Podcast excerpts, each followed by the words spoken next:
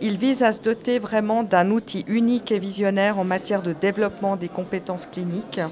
et euh, des nouveaux modèles de soins. Il est axé sur euh, l'interprofessionnalité, il est axé sur les nouvelles techniques de simulation et il sera vraiment un pôle de compétences d'envergure nationale pour répondre justement à tous les défis dans le domaine des professions de santé parce qu'on sait qu'il y a de la pénurie mais aussi il y a une évolution très forte en fait euh, de ces domaines. Il y a aussi la réponse à l'initiative pour, pour les soins infirmiers qui demande une offensive de formation et c'est vraiment dans ce sens-là que nous le faisons aussi.